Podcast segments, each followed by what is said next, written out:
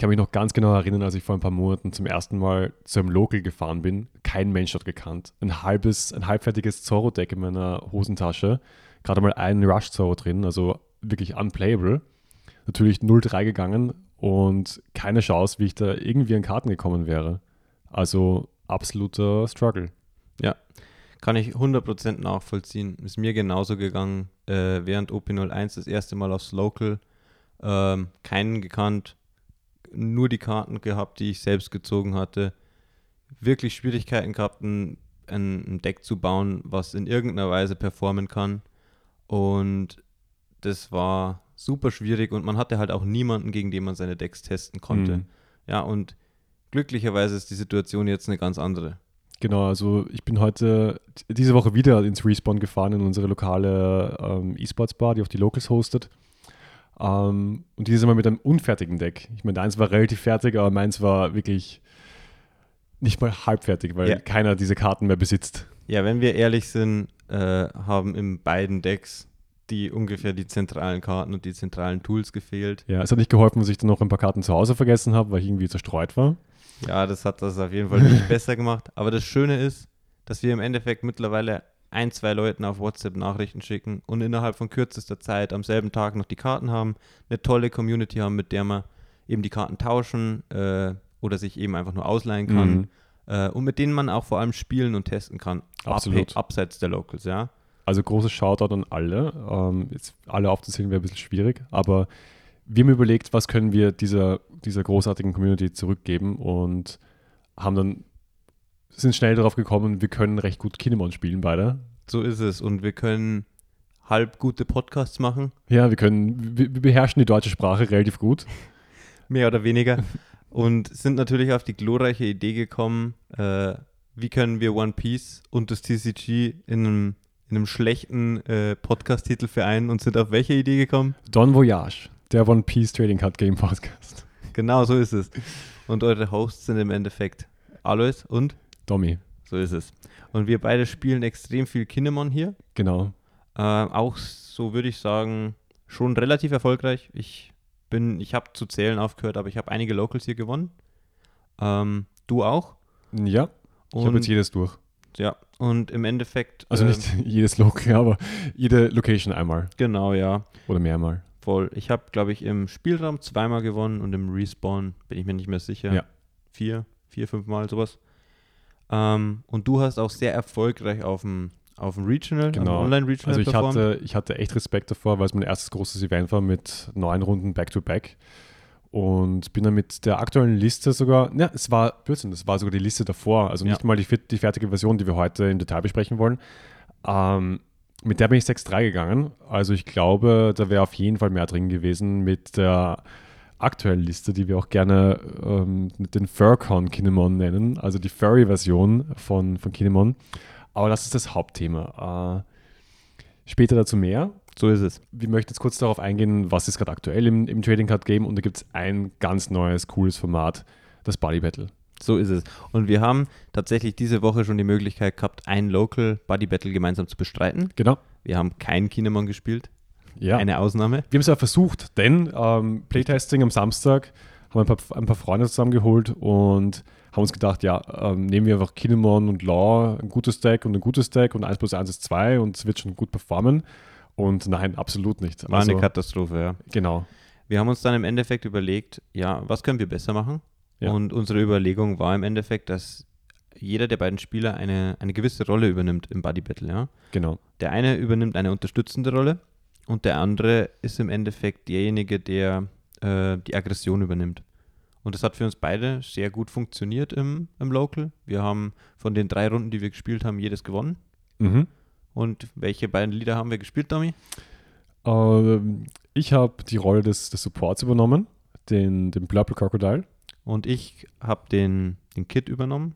Also ich habe ein grünes Deck gespielt. Keinen Ja. Kinemon dieses Mal. Wir haben uns eigentlich nur gefragt, so, was ist der beste Tank im Spiel? Natürlich Kit, das, das ist die größte Wand. Ja. Und was ist der beste Support?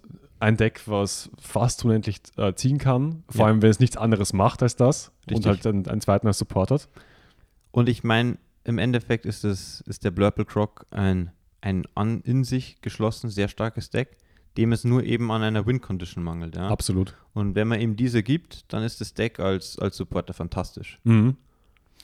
Wir werden das jetzt mal nochmal testen, wenn sich vielleicht schon mehr auf dieses Format vorbereitet haben, weil es ist ja das erste Mal, es sind auch wirklich ein paar noch gekommen mit ähm, einfach zwei normalen OP02 Decks, deswegen nicht ganz so repräsentativ. Unser Deck war auch nicht, unsere Decks waren auch nicht so ganz ausgefeilt, weil ich habe versehentlich die Miss All Sunday nicht gespielt, was eigentlich die, die, die größte Engine äh, in, in, dem Deck ist, um wieder an Events zu kommen. Also das werden wir nächste, nächste Woche nochmal testen und dann nochmal darüber berichten. So ist es. Und jetzt kommen wir im Endeffekt, würde ich sagen, gleich zur, zur Kinemon-Liste. Yes, Kinemon. Let's get into it.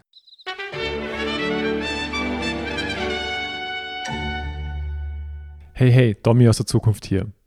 Weil ein Deck-Profile ohne eine Liste vor Augen relativ schwierig nachzuvollziehen ist, möchte ich sie noch kurz in Tonform nachreichen. Wer sie lieber schriftlich sehen mag, kann gerne unseren Socials folgen. Das ist auf Twitter Don Voyage TCG oder ihr folgt einfach den Links in unserer Folgenbeschreibung. Wir starten mit viermal Kozuki Momonosuke und viermal Kozuki Toki für 1. Für 3 haben wir viermal Diokiku, viermal Iso und viermal Raizo. Für 4 haben wir viermal Yamato aus OP02. Für 5 haben wir dreimal Yamato aus OP01 sowie viermal X-Drake. Für 7 haben wir zweimal Justus Captain Kid aus dem Starterdeck. Und für 8 haben wir viermal Kosuki Oden. Dann die reinen 2K-Counter sind viermal Beppo und viermal Carrot. Und dann zu guter Letzt unsere fünf Events. Ähm, die wären dreimal Punk Gibson und zweimal Paradise Waterfall. Ich wünsche euch viel Spaß mit der Folge und dem Deck-Profile von Kinemann.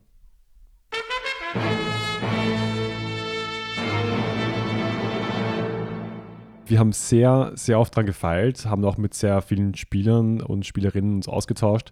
Mir fällt jetzt ein, der Planky, Planky, der, äh, der immer wieder gesagt hat, ja, warum, warum, warum spielst du das? Hat auf dem Badge gezeigt, so, den spiele ich nicht. So hau, hau den raus, so ein Blödsinn. Ja.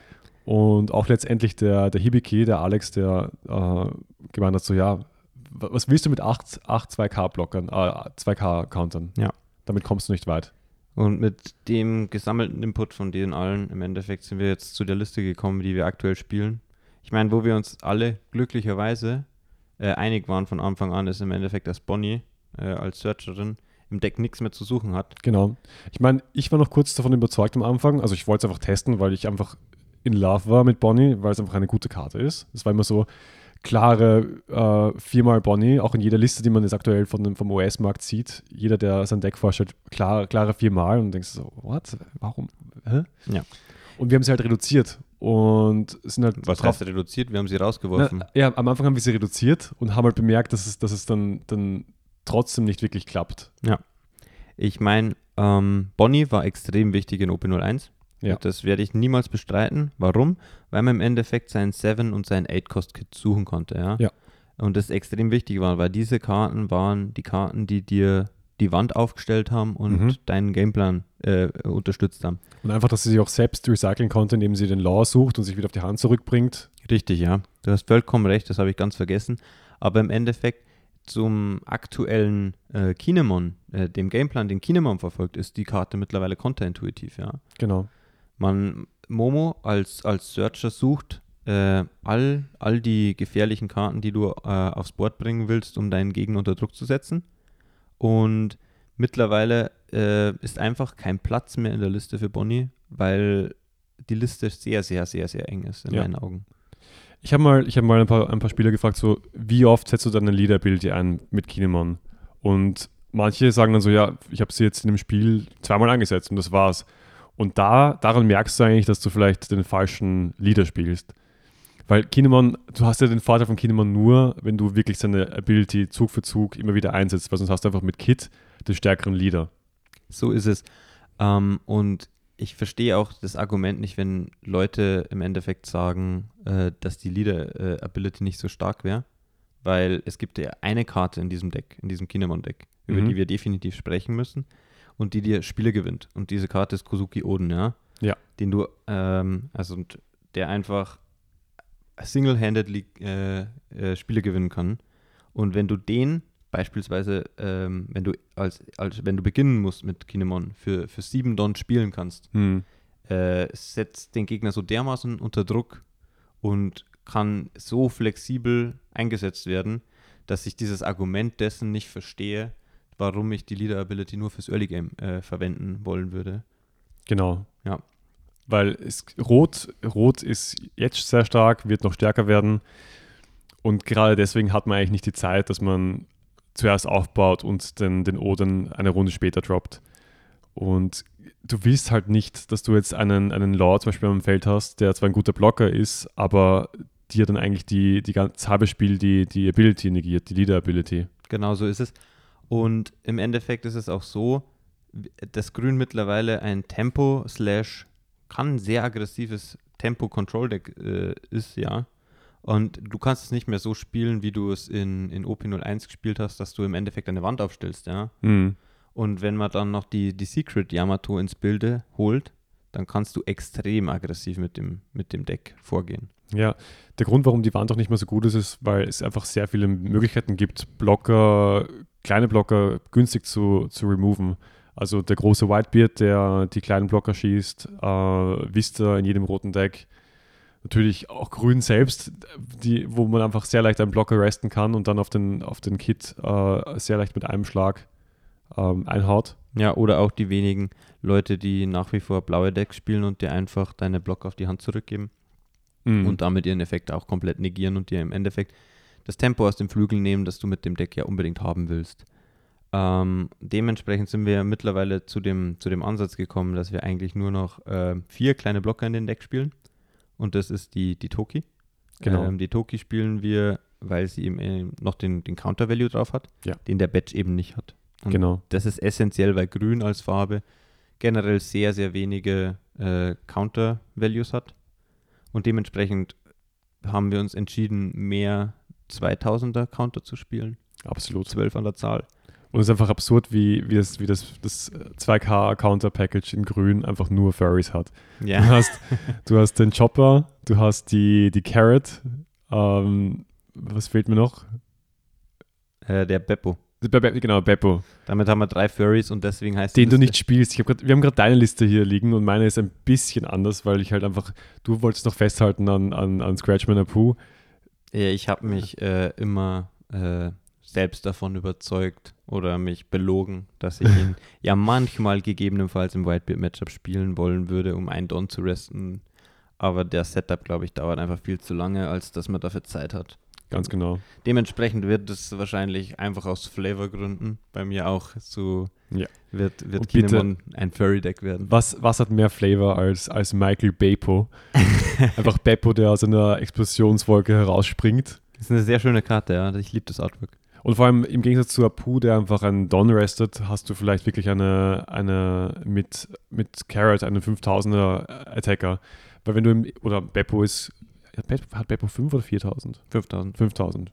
Ich meine, er ist recht teuer mit 4, aber Ja. das sind zumindest Karten, die vielleicht auch später mal ein Threat sein können, wenn du, wenn, können, wenn du im Top-Deck-Modus bist. Ja, aber wenn wir ganz ehrlich sind, spielst du die in wahrscheinlich 95% der Fälle nicht runter. Richtig. Und wenn du in der Lage bist oder in der Situation bist, dass du sie spielen musst, dann ist es Ja. kein guter Game State, in dem du sein willst. Aber glücklicherweise ist das Deck extrem konsistent, Hm. weil, also wenn wir mal die Starthände und gegebenenfalls den Mulligan diskutieren wollen, Absolut. ähm, haben wir extrem viele Ziele, die deine Starthand gut machen. Mhm. Äh, wir haben einerseits mal Okiku, äh, ein, eine der gefährlichsten Karten im Early Game. Wenn man im Endeffekt möchtest du mit Kinemon we- in, in, in eigentlich immer Second gehen, Mhm. Weil, weil man extrem dann von der, von der, von der Stärke der, der, des Effekts vom, von Kinemon selbst profitieren kann und einfach für, für zwei Don gleich eine extrem starke Karte äh, runterlegen kann, mit der eigentlich keine Farbe wirklich äh, dealen kann Mhm. außer gegebenenfalls schwarz mit einem mit einem Kobe. Ja. Ja, aber dafür auch im Endeffekt zwei Karten aufgibt. Was Ich finde, das ist das Schönste, wenn einfach schwarz Handkarten abwirft, um deine nicht ganz so argen Threads zu removen. ja, genau. Du legst im Endeffekt ein Reiso oder eine Okiku für zwei hin, Genau, ein Kobe Ja. und im nächsten Zug legst du für vier eine Secret Rare Yamato hin absolut. und äh, wartest im Endeffekt einfach nur ab und die Counterzahl wird immer geringer. Und wenn du einfach nur mit, mit sieben oder neun mit Yamato swingst, muss Schwarz entweder zwei Leben banishen oder Mhm. zwei bis drei Handkarten abschmeißen. Also ich muss sagen, dass das Yamato, die Secret Rare Yamato, die ähm, die Double Attack und Banish hat, der absolute Star in dem Match, also in dem, in dem Deck ist. Ähm, so viele Matchups werden leichter. Und es gibt ja dieses berühmte, berühmt-berüchtigte, äh, diese Matchup-Liste mit den Percentages, also Ja. äh, von diesem US-amerikanischen Turnier. Und ich glaube, Kinemon ist auf 52% Winrate overall über alle, über alle Matches äh, gerechnet. Und ich glaube, wenn man wirklich diese Liste spielt, die aggressive, ähm, wo du halt Threads auf das Board spielst, die vom Gegner entfernt werden müssen und dann halt wieder deine Leader-Ability zurück, Leader zurückbekommst, die, Ja. dass die wieder aktiv wird, du hast auf jeden Fall ein, eine Steigerung von 5% in jedem Matchup. Ja. Das heißt, so viele schlafen auf einer falschen Liste, wenn man das so sagen kann. Ja, es, es ist einfach faktisch. Ich bin, hund, also ich bin 100% davon überzeugt, dass äh, die, die Winrate von Kinemon, also ob 5% ist gewagt, ja, aber definitiv massiv viel besser wäre, wenn die Leute das Deck aggressiv spielen würden Ja. und nicht wie so ein verkorksten Kit in OP01, ja. Genau. Weil das ist im Endeffekt, du hast so viele Tools im Early Game, um, um Druck zu machen. Auch den X-Drake, um einfach einen, äh, eine Karte oder ein, ein Character eben aufs Board zu bringen und währenddessen das gegnerische Board klein zu halten und kannst dadurch immer wieder Chip-Damage auf den gegnerischen Leader bringen. Und wenn du dann letztendlich Oden, äh, in, zu dem Zeitpunkt, wo du dann Oden äh, spielen kannst, und du hast davor schon ein, zwei, drei Handkarten oder Leben des Gegners genommen, ist es so schwierig für den Gegner einfach ähm, zu überleben. Weil Oden greift zweimal an und selbst wenn Oden getötet wird, kommt ja wieder on KO äh, eine Okiko, ein Raizo oder was auch immer man braucht ähm, aus, aus Oden heraus. Und das ist einfach so stark. Aber zurück zum Mulligan Yes. äh, Okiku, äh, wenn man, es, ist, es hängt natürlich davon ab, ob man, ob man als Erster beginnt oder ob man als Zweiter spielt. Aber Okiku oder Raizo sind meiner Meinung nach immer äh, Keeps. Ich sehe die Yukiko so gerne, weil sie einfach im, im Late Game ein so schwieriger Draw ist, dass man eigentlich immer sehr hart auf sie, ähm, auf sie mulligant am Anfang. Ja. Aber auch jetzt so, ähm, wenn ich Yamato sehe in der Startern, ist es ein, also die, die Resting Yamato, Vorkost. Forecast Yamato, Ja, dann auf jeden Fall. Ähm, bin ich sehr happy. Ich bin da ganz bei dir, weil Okiku, was viele, glaube ich, nicht verstehen, weil Okiku eine extrem starke Karte im Early Game ist. Ja. Ähm, aber sie wird tatsächlich deutlich, deutlich schlechter, je länger das Spiel dauert. Mhm. Ähm, und ein, je, umso gefährlich Okiku, wenn sie in Turn 1 oder Turn 2 kommt, umso schlechter ist sie, wenn sie einfach getopdeckt wird und am Schluss aufs Board geschmissen wird, weil sie viel zu langsam ist. Ja. Weil sie nicht eben das Board sofort beeinflusst, sondern dann im Endeffekt im übernächsten Zug über äh, erst mit dem mit dem Attached Down dann eben Schaden anrichtet Mhm. und ansonsten halt einfach als No-Counter auf der Hand sitzt. Aber ich glaube, wir, wir sind uns einig, dass äh, Raizo, Okiku und die Resting Yamato die Sachen sind, die wir auf der Starthand sehen wollen. Genau. Und in manchen Matchups würde ich behaupten, ist äh, Oden auf der Starthand genauso essentiell. Oder Ja. gegebenenfalls Momo, um eben Oden zu finden. Mhm. Ich meine, wenn ich jetzt eine Okiko und eine Yamato auf meiner Hand habe, dann muss ich nicht zwingend einen Oden haben, aber wenn ich eine halbwegs gute Hand habe und ich weiß, ich gehe ich gehe first Ja. und habe den Oden auf der Hand, dann kann man das schon mal behalten. Ja, genau, so sehe ich das auch. Wenn man First geht, vor allem gegen Schwarz, dann möchte man den Oden unbedingt behalten. Ja, ich meine, es gibt auch ein sehr, sehr schwieriges Matchup. Es ist eigentlich ein, eins, wo wir eine, eine schlechte äh, Win-Percentage haben, eine, schlechte Win-Rate und das ist halt Strawbeard, was immer populärer wird. Ja. Die Strohhut-Version vom, von, von Edward Newgate. Und äh, mittlerweile glaube ich, das ist einer der wenigen Matchups, wo man First gehen mag. Ja. Als Kinemon. Einfach um einen Swing mehr äh, schneller reinzubekommen Mhm. und um Oden mit 7 Don runterspielen zu können. Genau. Und was ich auch bemerkt habe, dass, dass Yamato einfach so guten Stress machen kann, weil wenn jetzt äh, Strawbeard dafür eine Otama mit einer Reduktion und einen Vista ähm, aufs Board haut dafür, sind es zwei Karten, die er, die er dafür investiert, also sehr gerne. Ja. Und auch wenn die einmal für 9000 hittet und er dafür 2 2K-Counter ähm, in den Trash legen muss, dann bin ich auch sehr happy damit und habe später ein leichteres Spiel mit meinem Oden. Ja. Und das ist ja auch ein Punkt, den sehr viele Leute im Matchup gegen Strawbeard ähm, in meinen Augen vergessen, dass die Strawbeard ex ein extrem defensives Deck, ja. Mhm. Aber das Deck spielt wahnsinnig viele 2K-Counter und Ja. wahnsinnig viele Events. Aber es spielt kein, kaum, sehr, sehr wenige One-Ks. Ja. Sprich, oft ist es völlig fein, klein, äh, kleine Swings auf den, den Strawbeard zu machen, 6 oder maximal 8K, Mhm. weil er meistens äh, trotzdem sehr, sehr, äh, er muss overcountern im Endeffekt und Genau. verschwendet seine Ressourcen somit. Und das führt dann eben dazu, dass auch trotz dessen, dass er zwei Karten pro Zug zieht, mit der Leader-Effekt, dass er eben ein Leben nehmen muss am Ende des Zuges, dass er out of hand geht und man dann am Ende mit Oden drüber kommt. Und das Schöne ist auch, er spekuliert darauf, dass er mit seinem, mit seinem 9er Whitebeard dann einen, einen Badge oder einen Killer schießt. Und du, du spielst sie einfach nicht. Ja, ja. Genau so ist es. Und dementsprechend, äh, das ist auch ein guter Punkt, äh, warum eben kleine Blocker aktuell einfach keinen Sinn mehr machen, weil ich meine, du hast es vorhin kurz angesprochen. Ja, es fühlt sich so schlecht an. Vor allem bei, bei, bei Killer, wo du halt äh, zwei Don mal investierst für einen, einen, einen Blocker überhaupt und dann halt noch das eine Don extra ranhängst. Ja. Und hast dann drei Don Investment, was auch eine Okiko sein könnte. Ja. Oder ein Reiso, Ja. was dir dann gerestet wird. Ja, und das ist Oder oder, ge zerstört. oder geschossen, Ja. ja. Und im Endeffekt ist das äh, ein Investment, was man sich nicht leisten kann, wenn das Matchup eh schon so close ist. Und dementsprechend auch ein Tipp von mir, wenn man denn äh, eine Toki etabliert gegen eine Farbe, Mhm. die die Toki sehr, sehr leicht removen kann, dann block so schnell du kannst damit. Absolut. Ja, weil so, wenn du den Value daraus bekommen kannst, dann nimm ihn mit, bevor du, bevor du ihn verlierst. Und viele Leute greifen an in der, in, in der Hoffnung, dass du ähm, Counter schmeißt und schießen dir dann eben generell deine Karten. Das ist einfach eine Matchup-spezifische Sache, die man lernen muss, wann man, wann man sowas eben, dass man in sowas nicht reinläuft, ja. Genau. Äh, das heißt, wenn man jetzt das Tier, das Tier 1 so anschaut, also die, die, die besten Decks im Spiel, ähm, Strawberry haben wir schon kurz angesprochen. Ja. Deine, deine Empfehlung ist ähm, kleine Swings eben mit 6K auf den Leader hauen, damit er halt ganz viele Handkarten hergibt. So ist es. Ähm, vielleicht sogar First gehen, damit der O dann vor, vor dem, dem großen Whitebeard kommt. Ja. Und vielleicht early auch, wenn es der, der Game State ermöglicht, eine Yamato etablieren. Und wenn man, wenn man nicht First geht, wenn man Second geht, Ja. ein sehr, sehr wichtiges Play in meinen Augen ist die Kombination von Okiku und X-Drake, Mhm. weil Strawbeard ja sehr, sehr viele Vanillas spielt mit ja. die vier Kosten.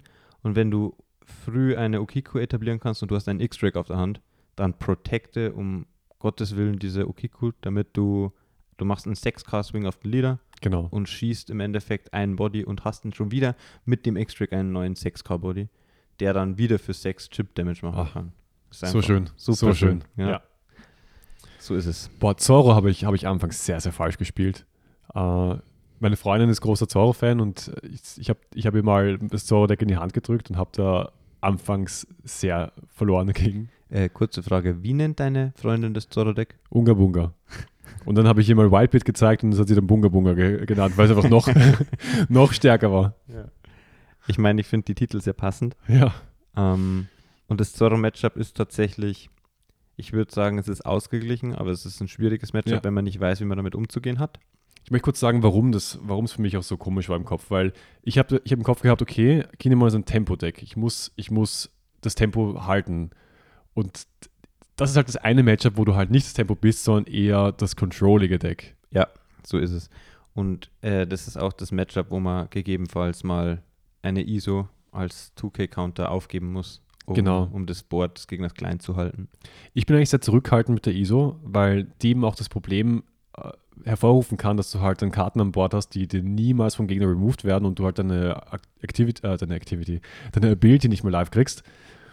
Äh, Aber ich, aber also, gegen Law und gegen Zorro ist die fantastisch natürlich. so ist es. Erstens, weil sie was restest und zweitens, weil du einen sehr kleinen Swing hast. Genau. der kleine Units eben äh, killen kann. Und wenn du mit ISO für drei in eine Nami swingst und dein Hm. Gegner schmeißt dafür einen 2K, Oh, schön. ja, dann freust du dich. Ist, ist das schöner als der Okiko X-Drake Play bei Whitebeard? Nein, Okay. nein, also in meinen Augen nicht. Ich bin gespannt, ob noch irgendwas rankommt Ja, von, von den anderen Plays. so ist es. Ähm, Ähm, worüber wir noch gar nicht gesprochen haben, ist die beiden Events, die Grün äh, spielen kann. stimmt. Ich meine, also ich bin ein sehr großer Freund von beiden. Äh, ich finde sie sehr flexibel. Äh, Punk Gibson und Paradise Waterfall, Mhm. über die beiden sprechen wir. Ähm, und einerseits die Trigger von beiden sind fantastisch, wenn man das Glück Ja. hat. Aber auch grundlegend der Paradise Waterfall, ähm, um eine Okiku, um eine Secret Rare Yamato, um einen Oden wieder aufzustellen und dem Gegner zu verhindern im Endeffekt, dass man die Karte verliert. Boah, und das Schönste ist, wenn du halt zwei Don offen lässt und du hast beides auf der Hand und der Gegner rechnet gar nicht damit. Also ich spreche aus Erfahrung äh, und spielt, spielt halt um Punk Gibson herum und plötzlich steht halt wieder deine, deine Yamato und du kriegst nochmal den, den Banish in die Fresse. Gegen wen ist dir denn das passiert? Wow. Autsch. Yes. Also beides sehr gute Events. Ich glaube, da kann man am meisten noch auf ähm, aktuelle Local Meter und so eingehen oder auf ähm, generell Trends. Ähm, unsere Ratio ist zwei Waterfall, die sich auch sehr gut pairen mit dem ähm, 7er Cost Kit. Ja, über den haben wir noch gar nicht gesprochen. Ja. Ja, im Endeffekt, wir haben jetzt viel drüber gesprochen, dass man die Lieder. Und drei Pan Gibson. Um das noch. Ah ja, klar. Drei Stimmt, die, die Ratio, zwei, zwei Waterfall, drei Gibson. Ja. Ähm, und ja, auf jeden Fall der, der, der Kit, der Seven Cost Kit, ähm, ist ja eigentlich, wir haben jetzt viel drüber gesprochen, dass die Lieder, dass, es, dass der Leader-Effekt von Kinemon wichtig ist im Deck Mhm. und dass wir uns den behalten wollen. Ja. Ähm, man könnte jetzt argumentieren, dass das da dagegen steht. Aber was man halt beachten muss, ist, dass man halt, wir haben vier High-Cost-Drops im Deck Mhm. mit, äh, mit Oden. Und die Curve ist in meinen Augen nicht hoch genug, wenn man die, die zwei Seven Costs weglässt. Ja. Und manchmal hat man leider Gottes diese Games, wo man seinen Oden eben nicht sieht. Und dann braucht man ihn. Es ist einfach so schön, dass er gratis angreifen kann, immer wieder aufsteht. Vor allem im Mirror ist das extrem wertvoll. Ja. Und wenn du halt deinen dein Oden mit der Leader-Ability etabliert hast, ähm, sagen wir mal, du bist jetzt, hast jetzt 8 Don gehabt, jetzt bist du auf 10 Don, kannst du immer noch zweimal für 8 angreifen und dann den 7er spielen So ist es. und hast dann ein so starkes Board. Und dann ist, da, dann ist es fair, wenn die Ability nicht mehr aktiv ist. Dann, dann kannst du eh machen, was du Dann willst. bist du in einem Game-State, dass du die wirklich nicht mehr brauchst. Ja. Genau. Und im Endeffekt, was auch eine wunderschöne Kombination ist, ist, wenn man äh, den, den Seven Cost Kit mit Paradise Waterfall äh, blocken lässt und ihn einfach wieder aufstellt. Oh, Und dann kann er nochmal blocken. das ist die, das, dritte schöne, das dritte schöne Szenario, was du heute. Ich, ich habe das Gefühl, Ausmalst. das wird langsam so eine, so eine Marketing-Show für dieses Deck. Ja, absolut. Aber ich meine, es ist auch das schönste und das beste Deck im Format. Aber jetzt um das Zorro-Matchup zu, zu voll- vervollständigen, ähm, was ist noch wichtig? Also nicht direkt in die Leben rein anzugreifen. Also und ich ähm, hatte einmal ein Finale im Spielraum gegen Mhm. Zorro. Äh, ich hatte einerseits natürlich Glück, dass ich, der, mein Gegner keinen Nine-Cost Whitebeard äh, gefunden hat. Oh. Aber abseits davon habe ich, ich glaube, drei oder vier Gelegenheiten ausgelassen, sein Leben einfach anzugreifen. Ja. Weil ich ihm keine Handkarten und keine Ressourcen geben wollte. Mhm. Ich habe es dann im Endeffekt so weit gebracht, dass mein Gegner ähm, mit ein, zwei Handkarten im Top-Deck-Modus war. Was natürlich sehr, sehr schwierig ist für Zorro. Dann kannst du große Swings mit deinem Leader machen und ich gebe gegebenenfalls entweder ein Leben oder äh, einen kleinen Blocker auf.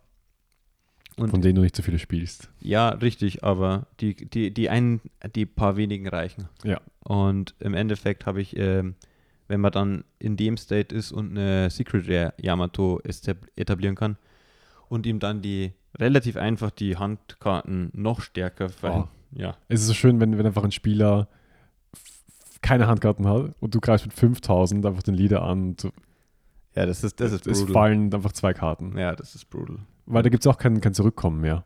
Ja, also dann ist vorbei. Ja, also die, die späte Yamato mag ich sehr gerne. Und es gibt aber auch wirklich Spiele, wo du nicht den, den Gegner einfach hungern lassen darfst und ähm, mit dem Leader nicht angreifst, wo du einfach das Tempo halten musst. Aber das ist halt so, vielleicht ein, ein Drittel der Games, es ist oft so eine Gefühlssache. Ähm, mit der Erfahrung kommt das dann, dass man das besser Das einschätzen ist definitiv eine Übungssache, aber eine Ja. Faustregel von mir äh, wäre so, dass man das Tempo muss man vor allem in Matchups halten, wo das gegenüberliegende Deck äh, im Late Game einfach besser ist als du. Mhm. Ähm, Stichwort Schwarz, Stichwort Lila, Strawbeard. Strawbeard, ja. Ja. das sind Sachen, gegen die muss man aggressiv vorgehen und einfach einen, einen Game State ähm, äh, ähm, erreichen, in dem der Gegner einfach defensiv spielen muss. Mhm. Ja. Ähm, das letzte Tier 1 Deck, was wir noch nicht besprochen haben, ist das Mirror. So ist Kinemon, es. It's, it's brutal. Das kann ich vorwegnehmen. Es ist extrem schwierig. Ähm, und es ist auch sehr stark abhängig vom Dice Roll, in meinen Augen. absolut. Also der, die Person, die zuerst geht, verliert. Ja, äh, ja, ja. Manchmal, meistens, hat auf jeden Fall einen Nachteil. Ja. Ähm, in meinen Augen ist der Nachteil weht daher, dass man eine Handkarte weniger hat, vor allem. Das Weil auch, der ja. eine Angriff macht in meinen Augen nicht so viel aus wie die Möglichkeit, die wichtigen Tools wie eben deinen Oden Mhm. oder deinen Seven Cost, der im Mirror teilweise sogar wertvoller ist, äh, zu suchen. Dadurch, dass man eben eine Karte schon tiefer im Deck ist, Ja. das macht einen sehr großen Unterschied. Was im Mirror auch oft passiert, ist einfach, dass ähm, der Oden noch irgendwann mal st sterben wird und dann sollte man auch auf jeden Fall das nutzen, dass man sein Deck durchsuchen kann. Gerade wenn man, wie wir jetzt fünf Events spielt, also zwei Waterfall, zwei, äh, drei Gibsons, dass man mal schaut, wie viel sind denn, sind denn noch, noch im Deck drinnen, damit man halt mal ein bisschen ähm, ein Gefühl dafür, dafür bekommt, was da noch drin sein könnte. So ist es. Wenn man darin gut wird, dann kann man im Endeffekt genau abschätzen, was in seinem Leben ist. Ähm, man kann einerseits die Events zählen, man kann genau, also je nachdem, wie ihr eure Liste baut, ich meine, unser Entwurf ist ein Vorschlag, ähm, kann man genau wissen, wie viele Karten man spielt, die kein Counter-Value haben. Bei mir sind es aktuell äh, 14, nämlich 4 Oden, 4 Okiku, 4 4-Kost Yamato und 2 7-Kost Kit. Und wenn ich jetzt aufmerksam durch mein Deck durchschaue, dann weiß ich, Mhm. äh, ob ich keine Counter mehr im Leben habe und kann dann eben einschätzen, wie defensiv ich denn noch werden kann mit meinem Leben. Und wir hoffen jetzt, dass keiner bei seinen Locals äh, sein Deck dermaßen durchsucht und äh, die, die, die Time Calls äh, auslöst. Ich meine, bei, bei jetzt Regionals oder so, dann sollte man vielleicht das schon sich das angewöhnen, das einfach schnell zu, zu screenen, aber Ja. Naja, ich, ich denke, solange es im Rahmen ist, halbe Minute Absolut. bis Minute, man, Ja. kann- man kann aber ich finde einfach diese Okiko nicht. Wo ist es? Naja, was heißt Okiku? Man kann ja argumentieren, dass man eine Decision macht, ob Ja. man jetzt Okiku oder Raizo. Raizo, oder ISO spielen will. Ja. ja, Es gibt auch Game States, sehr selten, ähm, wo eine ISO aus dem Oden, wenn der Gegner einen Missplay gemacht hat, extrem böse sein kann. genau. Eben wenn du halt einen Blocker hast, Gegner hat null Leben und du kannst um 15.000 einfach mal Kann Game, Ins Gesicht Games zwingen. gewinnen. Ja. So, das heißt, wir haben eigentlich noch nicht über Law gesprochen. Law ist das letzte. Ich würde sagen, Law ist Tier 1, hat auch gerade äh, gut performt in, in Amerika. Ja. Äh, und ich glaube, Law, Law äh, Tipps sind einfach universal. Einfach das Board angreifen, viel Einerseits resten. das und das ein, ein wichtiger Punkt an der Stelle ist, glaube ich, oder ich meine, Law ist eine sehr, äh, ist, ich habe das Gefühl, das Deck äh, hängt sehr stark vom Spieler ab, wie es gebaut wird. Mhm. ist immer sehr persönlich. Ja. Ähm, aber grundlegend, ja, es ist, man, man muss einfach das Board klein halten, das ist das Aller, Allerwichtigste, dass er kein Value aus, der, aus seiner, seiner Leader-Ability bekommt. Genau, und da haben wir recht viele Tools mit Kinemon zum Glück. So ist es. Ähm, ich hoffe, es ist keiner beleidigt, wenn wir jetzt über, über Tier 2 schon sprechen, über äh, Lieder wie Ivankov, Doffy, Smoker und Magellan. Ja, also Magellan, wenn ein guter Spieler das pilotet, dann fühlt sich das manchmal sehr, sehr gut an, finde ich. Ja, das Thema ist halt, das ist halt dass du deinen dein Oden nicht mehr rauskriegst, wenn der halt sehr viele hintereinander von den, also die sehr oft die Dons zurücksteckt. Aber ich finde, du hast als, als, als Grün auch ein sehr gutes Midgame. Du kannst die, die Gefahren von Magellan kannst du sehr gut halt auch kontrollieren, indem du einfach die, ähm, wie heißt der, Den Mino- Minotaur, Mhm. den ähm, einfach restest und removes, vielleicht mit einem X-Trick. Nee, also wenn, also ein Lila gewinnt gegen dich, wenn es high rollt und wenn es dir, wie es mir im Local leider Gottes mal passieren musste, dreimal gelernt Oh. hintereinander hinlegt und du einfach kein, kein, keine Dons entwickelst. High Roll, das klingt nach einer wunderbaren Überleitung für Schwarz. Alois, magst du, was ist deine, deine Einschätzung zu Schwarz und Smoker? Ich habe äh, dazu eine sehr, sehr starke Meinung und ich Oh. bin davon überzeugt, dass dieses Deck so dermaßen äh, overrated ist. Also ich, ich bin der Meinung, dass Schwarz ein schlechtes Deck ist im aktuellen Format. Es fühlt sich halt extrem gut an, wenn es funktioniert. Wenn du eine Sakazukis hittest, Ja, es ist ein High-Roll-Deck. Also und du sagst es, die Überleitung war perfekt, weil wenn du Kobe into Sakazuki into Sakazuki. äh, Oh, dann in den Kusan, der dann noch den, Do den Oden ähm, zer- zerkleinert. Genau, ja. Und dann auch noch den Kusan on Curve, wenn du das alles hast, dann ja, dann gewinnst du Spiele, aber in den äh, 70% Spielen, wo du das nicht hast, Hm. äh, fühlt es sich super schlecht an. Und es ist mir, ich sag's euch, wie es ist, es ist mir völlig egal, ob, also jeder sagt immer, mit Kinemon muss man Second gehen. Gegen Schwarz gehe ich auch gerne First. Und ähm, Pressure einfach early, leg den Oden hin und sag Go. Und gewinnt das Spiel. Ist ein Move. Ähm, wenn man die Locals in letzter Zeit beobachtet und auch die, die, die großen äh, Turniere, wird, wird Doffi und auch Ivankov immer populärer. Äh, da gibt es einen sehr, sehr wichtigen Tipp, wenn man Kinemon spielt dagegen. Wir spielen kein Seven-Cost-Kit. Ja, egal was kommt. Ich meine, wir haben leider nicht den Luxus, dass wir wie Kit in Open 01 die Karte einfach ähm, abwerfen können. Wir haben keine Abwerfeffekte. Aber die kann einfach gerne tot auf der Hand bleiben, weil wenn, wenn nach dem 7-Cost-Kit ein Mihawk kommt, dann ist das Spiel einfach verloren tempomäßig und wir spielen ein Tempodeck. Da hast du völlig recht. Ähm, einfach sieben Don aufzugeben, ist Game Ja. Losing. Ja. Genau, und 8 ist einfach die magische Grenze. Alles, was 8 kostet, hat einfach Doffi keine Chance. Und vor allem, äh, Odin ist einfach ein richtig, richtig gutes Tool, um dann halt doppelt auf einen Mihawk zu hauen. Währenddessen kannst du halt die kleinen Blocker äh, ähm, resten und Ja, das Ja. Lustige ist im Endeffekt ja, dass Dofi ganz viele Effekte hat, ähm, um dir Sachen auf die Hand zu geben. Und bei den meisten Sachen, die du spielst, findest du das nicht schlimm. Wenn du eine ISO, wenn du eine Yamato vorkost, wenn du Mhm. einen X-Drake wieder auf die Hand zurückbekommst, dann Ja, ist das stimmt. absolut kein Problem, weil du dann wieder äh, Value von dem Effekt bekommst. ja. Ja. Leader-Bild ist auch wieder live, kann man nochmal ein paar Sachen rauscheaten. Ja. Vor allem es fühlt sich einfach so gut an. Also, wir haben schon viele Sachen genannt heute, die sich gut anfühlen, aber halt immer wieder Dreierkarten für zwei zu spielen, Viererkarten für drei zu spielen. Die Fünfer Yamato, die immer so ein bisschen iffy war, so, ah, das ist halt vieles, in viel Investment, Ja. einfach für vier runterzulegen und dann muss der Gegner meistens mit so viel Ressourcen investieren. Wenn jemand eine, eine Jetpistol draufhaut, Gerne, Gar kein bitte, Thema. Ja. bitte. Dann, dann bleibt mein Oden liegen. absolut. Ja. Ähm, und das Schöne an der Karte ist halt, was wir noch nicht erwähnt haben, ist, dass sie einfach auch ein 1K-Counter ist, weil ähm, Ganz genau. manchmal macht sie keinen Sinn, runter zu spielen ähm, und dann ist sie aber trotzdem nicht tot in der Hand. Super, super, super schöne Karte einfach. Also wenn ihr, die, wenn ihr das Geld habt und ähm, sie viermal spielen könnt, weil es ist doch eine teure Karte mit 25 Euro für die normale Art, dann auf jeden Fall viermal spielen oder dreimal spielen. Ähm, weniger als dreimal finde ich zu wenig, weil man sie halt schon sehr gerne oft sieht. So ist es.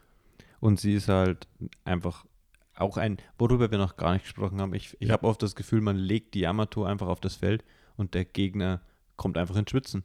Absolut. Und sie machen Missplays und haben so viel Angst vor diesem Banish-Effekt, dass sie teilweise dann alles overprotecten und ihr ganzes Board aufgeben. genau. Einfach nur in der Angst dessen, dass danach ein Banish-Swing kommt und dann lässt du die Karte einfach stehen. Ja. Und er hat einfach seine halbe Hand abgeworfen und du bist happy. Du lässt die Karte stehen, er lässt währenddessen zwei Don offen für, für die Events und du denkst dir, ja, okay. Klar. Wenn du hast gerade nicht deinen besten 7 Don Play gemacht, weil du einfach Angst hast. Das, ist- das ist genau das, was du willst. Das ist, wofür diese Karte im Endeffekt da ist. Also der, ich glaube, keine Karte im, in One Piece, das ist ein boldes Statement, keine Karte in One Piece hat so einen psychologischen Effekt wie Yamato Secret Rare. ja. äh, da bin ich 100% bei Und dir. deswegen ist sie der Star von diesem Furry Kinemon Deck. So ist es. Der Einzige, der da vielleicht noch mitarbeiten kann, wäre der Double Attack Smoker aus einem schwarzen Deck. Der auch extrem stark ist. Ja. Ich glaube, das ist auch, das ist auch die Karte, also ähnlich wie viele auf Yamato vergessen, in grün ist halt der, der Double Attack Smoker die Karte, die schwarz ein bisschen rausreißt. Und auch diese, ähm, die Odd Curve, die, ähm, wie heißt es auf Deutsch? Naja, die Even, ungerade. Die ungerade Curve Ja. ähm, ein bisschen supportet. Ja, so ist es. Aber das Problem der Karte ist, dass sie leider keinen Counter-Value hat. Und das macht Yamato signifikant besser in meinen Augen. Das stimmt. Aber Schwarz hat natürlich ganz viele Tools, um Karten abzuwerfen. Was aber auch zum Verhängnis werden können, kann, wenn einfach keine Karten mehr auf der Hand sind. Und Und wenn man kein, keine Searcher hat. ja. Ja. Hast du noch irgendwas zum Ergänzen? Würdest du, würdest du das Deck jetzt ändern? Wir haben jetzt nächste Woche ein, ein, ein Box-Tournament, mein erstes Box-Tournament. Da bin ich sehr gespannt, wie das Deck performt, weil es ja auch zum ersten Mal in der Form zu einem größeren Event fährt. also ich bin der Meinung, dass die Liste, so wie sie aktuell ist, Mhm. perfekt optimized ist, perfekt für meinen Playstyle angepasst ist. Das Einzige, was ich gegebenenfalls ändere, ist, dass ich Apu rausgebe und Beppos reingebe, weil Beppo Yes. cooler ist und ich Yes. Furries spielen will. Absolut. Und Ja. jeder, der gerade die aktuellen Manga-Chapter liest, wir möchten hier keine Manga-Chapter spoilen, aber Beppo ist schon ein Star. Das- MVP, MVP. Das, obwohl man er, es ab dem ersten Panel gewusst hat, dass Beppo ein Star ist. Also So das ist ist, no Spoiler. Ich meine, es ist ein scheiß Eisbär mit einem Anzug. Ist einfach genial. Ja. Absoluter Wahnsinn. Ähm, natürlich ist es jetzt ein Audio-Podcast. Äh, schwierig, jetzt eine Liste so zu verfolgen. Deswegen, wir werden es auf unsere Socials posten. Es gibt auch einen Don Voyage Twitter-Channel. Ähm, ich werde versuchen, das in die, in die Description zu hauen. Ähm, jeder soll die Tools haben. Vielleicht geben wir da auch gleich unsere Listen für das Body Battle hinzu. Das können wir gerne machen, ja. Also gerne unseren Socials folgen. Wir werden es versuchen, äh, jede Woche über Aktuelles zu sprechen und auch dann immer einen Leader ins Licht zu rücken. Natürlich da auch gerne Gäste einzuladen, die die Decks besser spielen als wir, weil ähm, wir sind si- sicher keine Menschen, die einfach jede Woche ein neues Deck auspacken. Da gibt es ähm, bessere Experten für Ja. andere Leader. Ich meine, wir haben beide schon unsere Secondary Decks, über die Ja. wir ein gutes Grundverständnis haben, aber wenn man einfach ein Deck, ich sag mal, atmet, dann, Genau. dann versteht man das einfach besser und weiß genau, wie die, wie die Matchups laufen, etc. Und da haben wir ja glücklicherweise sehr viele talentierte Spieler bei uns in der Community. Und vielleicht bietet es sich ja an, dass wir ja mal jemanden einladen. Und an der Stelle, ähm, wir wären auch, glaube ich, immer offen für, für Vorschläge, Genau. Kritik und Anregungen. Sind Boah, immer gern absolut. gehört. Also wenn irgendwer sagt, ähm, Bonnie ist gut, weil, da bin ich sehr gespannt auf diese Argumentationslinie und gerne in die Kommentare oder gerne beim nächsten Local drüber sprechen. Ähm, wir freuen uns auf, auf einen schönen Diskurs. Ich werde widersprechen. Ja, Genauso, wenn jemand anfängt, irgendwie mir zu erzählen, dass Schwarz Tier 1 ist. das ist eine gute Überleitung. Du wirst widersprechen in der nächsten Folge, So ist es. Wenn es wieder heißt Don Voyage. Don Voyage. Oh.